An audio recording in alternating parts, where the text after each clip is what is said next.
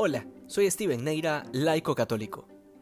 Lejos de todo criterio igualitario y de cualquier ideología socialista, el Señor actúa de tal manera que pareciera estar siendo injusto cuando nos dice que al que tiene mucho se le dará más y al que tiene poco, aún eso poco que tiene le será quitado.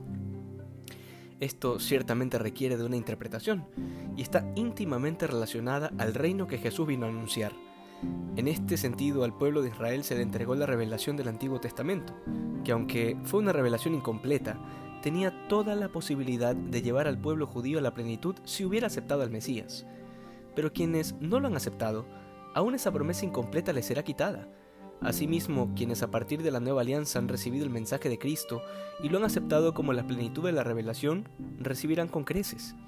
He aquí la importancia de aceptar y vivir la fe completa que hemos recibido de la Iglesia porque es justamente ese don inmerecido que quien lo hace producir en su vida recibirá de parte del Señor una recompensa con creces. Si esto sucede, seremos bienaventurados, porque nuestros ojos ven y nuestros oídos oyen. En otras palabras, porque nuestra alma se ha aplicado a aquello para lo que fue pensada desde el inicio, para entregarse a su Señor. Que hoy seamos más santos que ayer. Dios te bendiga.